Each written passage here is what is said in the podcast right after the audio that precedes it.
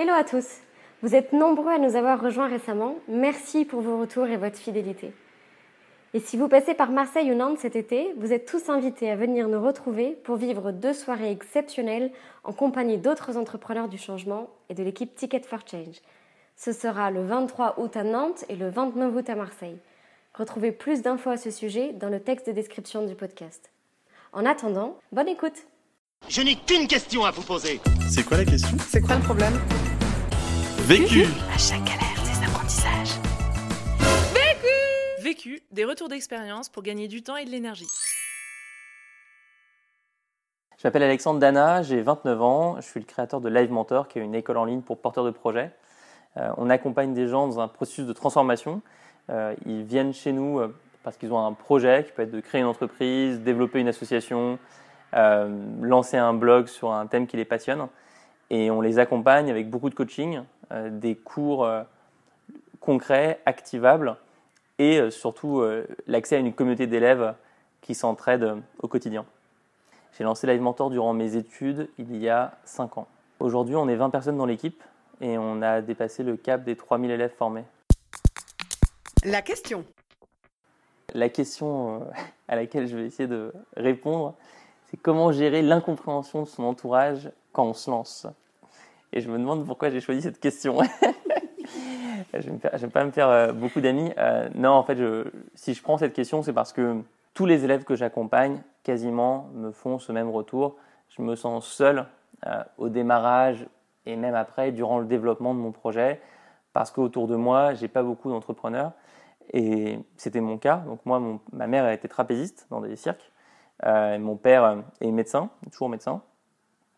Et donc la création d'une entreprise, c'est pas du tout leur monde, du tout, du tout, du tout. Euh, quand euh, j'ai créé Live Mentor, bah, par exemple, j'avais pas d'argent, j'étais étudiant, donc j'avais pas Pôle Emploi, donc j'ai fait une levée de fonds. Euh, donc une levée de fonds, pour ceux qui savent pas, c'est un mécanisme par lequel des gens qui ont confiance dans le projet donnent de l'argent en échange de parts. Ma maman ou mon, père, ils, pensaient que je devais rembourser l'argent. Donc c'était très inquiet. Normalement, la levée de fonds, c'est une bonne nouvelle, tout le monde applaudit. Moi, mes parents, ils n'ont pas applaudi du tout parce qu'ils pensaient que c'était très grave. Et cette situation, elle s'est répétée à, plusieurs reprises, cette, incompréhension. Et donc, euh, au fil des années, j'ai essayé de comprendre comment euh, sortir de cette, euh, de cette ambiguïté et comment mieux la vivre. Premier apprentissage. Le premier apprentissage que j'en ai tiré, c'est d'être le plus pédagogue possible, d'essayer d'expliquer à des personnes pour qui l'entrepreneuriat c'est complètement obscur, ce que ça veut dire de créer une boîte, pourquoi je le fais. Moi, je, partais de loin parce que ma mère, elle me laissait euh, sous mon oreiller des fiches de poste de l'éducation nationale. Donc, elle, imprimait euh, des annonces de recrutement pour être prof de maths euh, au collège ou prof d'histoire au lycée. Elle les mettait sous mon oreiller pendant la première et la deuxième année de Live Mentor. Vraiment, et c'était pas méchant du tout en fait de sa part, c'est juste qu'elle était elle n'avait pas compris que pour moi c'était un projet sérieux que je voulais mener pendant, pendant longtemps, voire très longtemps, parce que pour moi, Live Mentor, c'est une mission de vie. Donc, il fallait être pédagogue. Donc, il fallait d'abord la rassurer sur le fait qu'on peut, on peut en vivre. Enfin, et au-delà de juste on peut en vivre, c'est sérieux, ça existe, c'est un, un, cadre défini. Je pense que euh, lui montrer l'endroit où je bossais, euh, l'incubateur d'abord, et puis ensuite les premiers bureaux, ça a beaucoup aidé parce qu'elle s'est. Euh, matérialisée euh, ma réalité. Elle a pu imaginer à quoi ça ressemblait. Donc, premier apprentissage, c'est qu'il faut faire preuve de beaucoup de pédagogie. Il ne faut pas essayer de présenter sa boîte, de la pitcher comme un fonds d'investissement ou comme un journaliste. Il faut vraiment prendre des termes que son père, son ami d'enfance, quelqu'un de sa famille peut comprendre facilement.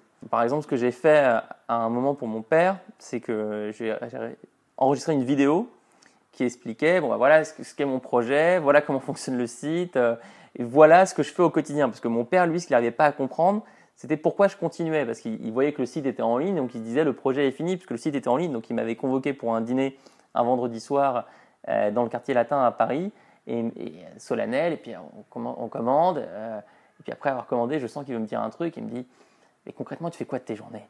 Et donc, il ne savait, pas du tout ce que je faisais. Donc, dans cette vidéo, je lui ai dit, bah, tu vois, par exemple, là sur le site, il manque la possibilité de chercher euh, facilement une vidéo de cours, euh, il manque la possibilité euh, euh, de se connecter avec un autre élève qui suit la même euh, formation, etc. Et donc, il faut qu'on rajoute tout ça. Et donc, c'est pour ça que je bosse encore sur, le site.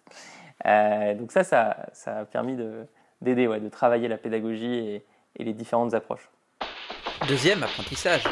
Euh, également, je pense que une situation qui est assez affreuse, c'est la situation où, en tant que, porteur de projet, euh, on commence à être très énervé contre son entourage parce que lors des repas de famille, on te pose tout le temps la question mais où est-ce que tu en es?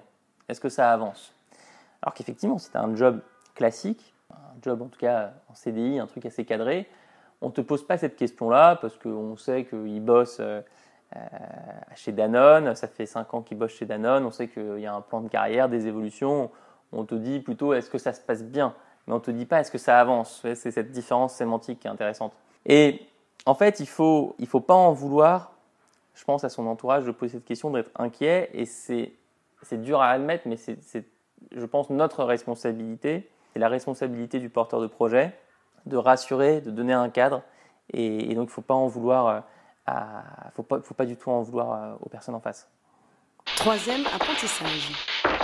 Le troisième apprentissage, euh, il est un peu plus euh, original. Mon père a utilisé l'Avimentor en tant qu'élève, et je pense qu'à partir de ce moment-là, il a eu un vrai déclic. Alors, il a eu beaucoup de mal à utiliser le site, euh, parce qu'il n'est pas très technophile, Euh, il, est, il est catastrophique. Mon père, c'est le type, tu sais, quand il y a les, les arnaques, les messages qui apparaissent sur Google Chrome ou sur Safari, votre ordinateur est infecté, appelez tel numéro pour être euh, dépanné, il appelle. Tu vois. Donc on, part de ce, truc-là. Et moi, je l'ai déjà vu appeler. J'ai vu ce que c'était les, types en face. C'est très intéressant. Donc, il a eu beaucoup de mal à utiliser le site. Il a contacté toutes les personnes de mon équipe pour avoir de l'aide. C'était super euh, chiant. Mais au final, il a réussi à l'utiliser. Il a suivi un cours. Il en a suivi plein. Il a adoré. Et à partir de ce moment-là, euh, tout est devenu beaucoup plus simple. En fait, il a toujours pas vraiment compris ce qu'on fait. Mais il l'a utilisé et il en a été content, donc euh, tant mieux. Les personnes euh, qui ne comprennent pas euh, ce que tu fais commencent à l'utiliser, commencent à utiliser ce pourquoi tu as autant travaillé. Et du coup, tu commences à les impliquer concrètement et, et ça fait une différence bien plus forte que n'importe quelle explication orale. Quatrième apprentissage. Une réaction naturelle et saine quand tu te lances, c'est d'aller chercher des pairs, P-A-I-R-S, euh, des personnes qui sont également dans une phase de lancement de projet, euh, sont dans une phase de création et donc qui peuvent comprendre ta réalité et, échanger pendant des heures sur tous ces sujets. Et en fait, tu te rends compte que toi, tu es complètement paumé, mais que les autres sont aussi complètement paumés. Donc, euh, donc tout ça, c'est pas très grave et c'est tout à fait naturel. Il n'y a rien de pire que de rester chez soi à ruminer les choses dans son coin, sur son ordinateur, à lire des articles sur Internet. euh, voilà, vraiment faire une tempête dans son, dans son propre cerveau. Il n'y a rien de plus accélérateur que de faire les bonnes rencontres. Donc, euh, se créer euh, son cercle de porteurs de projets, c'est vraiment, euh, c'est vraiment clé. Moi, je l'ai trouvé via des événements. Je l'ai trouvé via des événements au début et je l'ai. En vrai, j'ai mis beaucoup de temps à le trouver. J'ai j'ai bien mis deux ans, trois ans avant de faire les, vraies bonnes rencontres. Et c'est pour ça que, au sein de l'école, chez, chez Live Mentor, j'insiste énormément depuis 12 mois sur la communauté. Euh, on a une communauté privée sur Internet qui est très active où chaque, chaque jour il y a des messages, mais on organise aussi des événements physiques et puis les élèves font des événements entre eux où ils se retrouvent. Ça, c'est euh, c'est super chouette. Cinquième apprentissage. Pas toujours parler de son projet, faire preuve de maturité et comprendre que à une table, si quelqu'un dit je lance mon projet, bah, souvent, la- pas tout le temps, mais souvent la discussion peut se centrer là-dessus. Tout le monde pose des questions, tout le monde veut donner son avis, tout le monde veut mettre un peu son grain de sel. Ce qui n'est pas forcément mauvais, mais ce qui peut créer une certaine pression. euh, et, parfois, et déjà que toi, tu vas penser toute la journée à ton, à ton truc, c'est bien de, de t'évader, de, de parler d'autre chose. Donc moi, il m'arrive très souvent à des repas de famille euh, d'éviter complètement le sujet alimentaire. Euh, on me dit bah, comment ça avance? Je dis très très bien et toi? Est-ce que tu es allé au cinéma récemment et, euh, et je passe à autre chose en fait. Parce que ça me fait du bien de- d'aborder d'autres sujets. Sixième apprentissage. Et le dernier apprentissage, qui est peut-être le plus euh, important, c'est qu'au final, euh, tu peux passer par tous les extrêmes quand tu mènes ton projet. Et donc, tu as effectivement cet extrême euh, de la solitude de l'entrepreneur où tu as l'impression que tu es tout seul en train de bosser sur un sujet que personne ne comprend. Mais tu as un autre extrême où tu rencontres des gens dans ta vie perso, des amis. Moi, par exemple, c'est la personne avec qui je partage ma vie, Estelle. Euh, avec qui il y a une compréhension très forte des valeurs qui soutiennent le projet. Dans mon cas, c'est la pédagogie. Et hum, il se trouve qu'aujourd'hui, bah, dans mon équipe, j'ai des personnes euh, comme euh, François Xavier, qui est euh, designer de Live Mentor, qui est euh, aussi mon meilleur ami, quelqu'un euh, que je connais depuis très longtemps. Et euh, on a mis beaucoup de temps avant, euh, surtout lui, il a mis beaucoup de temps avant d'accepter euh, mes invitations à rejoindre le projet, parce qu'il avait peur que ça, casse notre amitié. Au final, ça se passe très bien. Les rôles sont très euh, clairement euh, euh, et surtout, on sait que quand on est en train de bosser ensemble, bah, on est, on y a une, c'est différent de quand on est, euh, quand on est potes en dehors. Euh, mais ça se passe, euh, ça se passe super bien. Estelle, elle, elle intervient en freelance pour faire du coaching théâtral sur mes mentors. Anaïs également. Anaïs, ouais, c'est une personne qui copilote Live Mentor avec moi et qui est une amie de longue date. C'est- génial en fait. C'est génial d'avoir des gens que tu connais très bien personnellement, avec qui tu développes un projet qui, qui prend une grosse partie de ta vie. Conseil. Pour gagner du temps. Alors, moi, moi, je suis un peu un fou du calendrier. Euh, donc, mon conseil, c'est l'utilisation du calendrier. Euh, comment je l'utilise? Alors, je mets beaucoup de rendez-vous dans mon calendrier, évidemment, mais surtout, en fait, je l'utilise pour regarder tous les dimanches sur quoi j'ai passé ma semaine. Parce que je pense que le pire dans la vie, c'est de perdre son temps, euh, de passer sur des sujets qui nous passionnent pas, qui, qui nous, qui nous font pas plaisir. Et donc, je regarde tous les dimanches sur quoi j'ai passé mon temps. Et, et, souvent, donc, je me prends des claques. euh, je me dis, mais là, tu n'aurais pas du tout dû faire ça. Tu as passé euh, trois heures à bosser sur tel sujet, c'était pas du tout important. Tu es allé rencontrer tel journaliste alors qu'il s'en fout de toi. ça, ça, sert à rien. Il partage pas du tout les mêmes valeurs que la boîte. Donc, euh, à quoi bon es allé voir tel euh, banquier ou, investisseur euh, euh, qui a voulu un rendez-vous et alors que en fait t'as pas du tout euh, d'atome crochet avec ces personnes. Euh, donc ça c'est un conseil que j'essaie d'appliquer moi-même. euh, je suis pas encore expert sur le sujet mais qui je pense euh, est très utile. En tout cas moi depuis 4 mois ça a vraiment changé beaucoup de choses dans mon quotidien. Conseil Pour gagner de l'énergie. Ce qui me fait gagner de l'énergie, c'est de donner des cours, tout simplement. Enfin, je- ça fait 5 ans donc, euh, que j'ai créé l'Alimentor, ça fait 10 ans que je donne des cours. euh, et ça me donne euh, toujours autant d'énergie parce que euh, j'apprends à chaque fois que j'enseigne. Donc, euh, je découvre de nouvelles situations, de nouveaux élèves.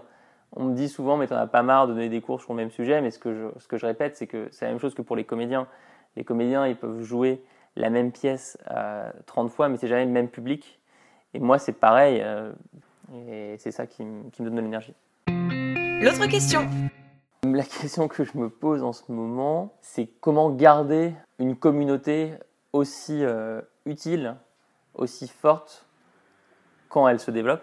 Au début, euh, la communauté des élèves Live Mentor, c'était euh, 100 élèves. Aujourd'hui, c'est plus de 3000. C'est pas les mêmes, euh, c'est pas les mêmes mécanismes, c'est pas la même alchimie. euh, donc, il faut innover en permanence. Ça, ça m'intéresse énormément, effectivement, de, de, de me renseigner, de me trouver des exemples sur des communautés qui ont réussi à garder une unité très forte euh, tout en se développant. Vu, Vécu. vaincu. Pour plus de vécu, clique vécu.org. Je voulais te dire, euh, tu sais, on, on a tous nos petits problèmes. Vécu. Buy ticket for change. Pour d'autres podcasts vécus et une méthode pour apprendre de ta propre expérience, rejoins-nous sur vécu.org. Et si tu aimes les podcasts vécus, n'hésite pas à nous le dire en laissant un commentaire étoilé depuis l'application où tu écoutes ces podcasts. À très vite!